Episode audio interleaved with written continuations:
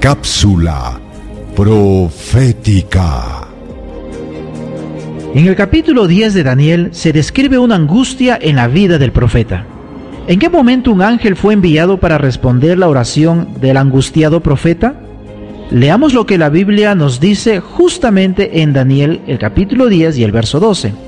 Entonces me dijo, Daniel, no temas, porque desde el primer día que dispusiste tu corazón a entender y a humillarte en la presencia de tu Dios, fueron oídas tus palabras, y a causa de tus palabras yo he venido.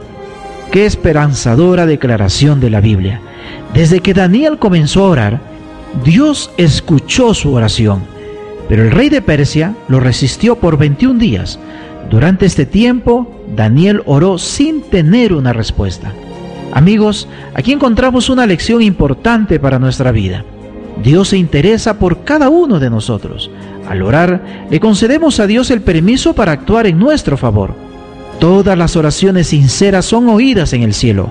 Aunque no comprendamos la respuesta, especialmente en el tiempo que nos gustaría conocer la voluntad divina, no debemos dejar de orar. ¿Deseas recibir la guía práctica de estudio Profecías de Daniel o la Biblia habla?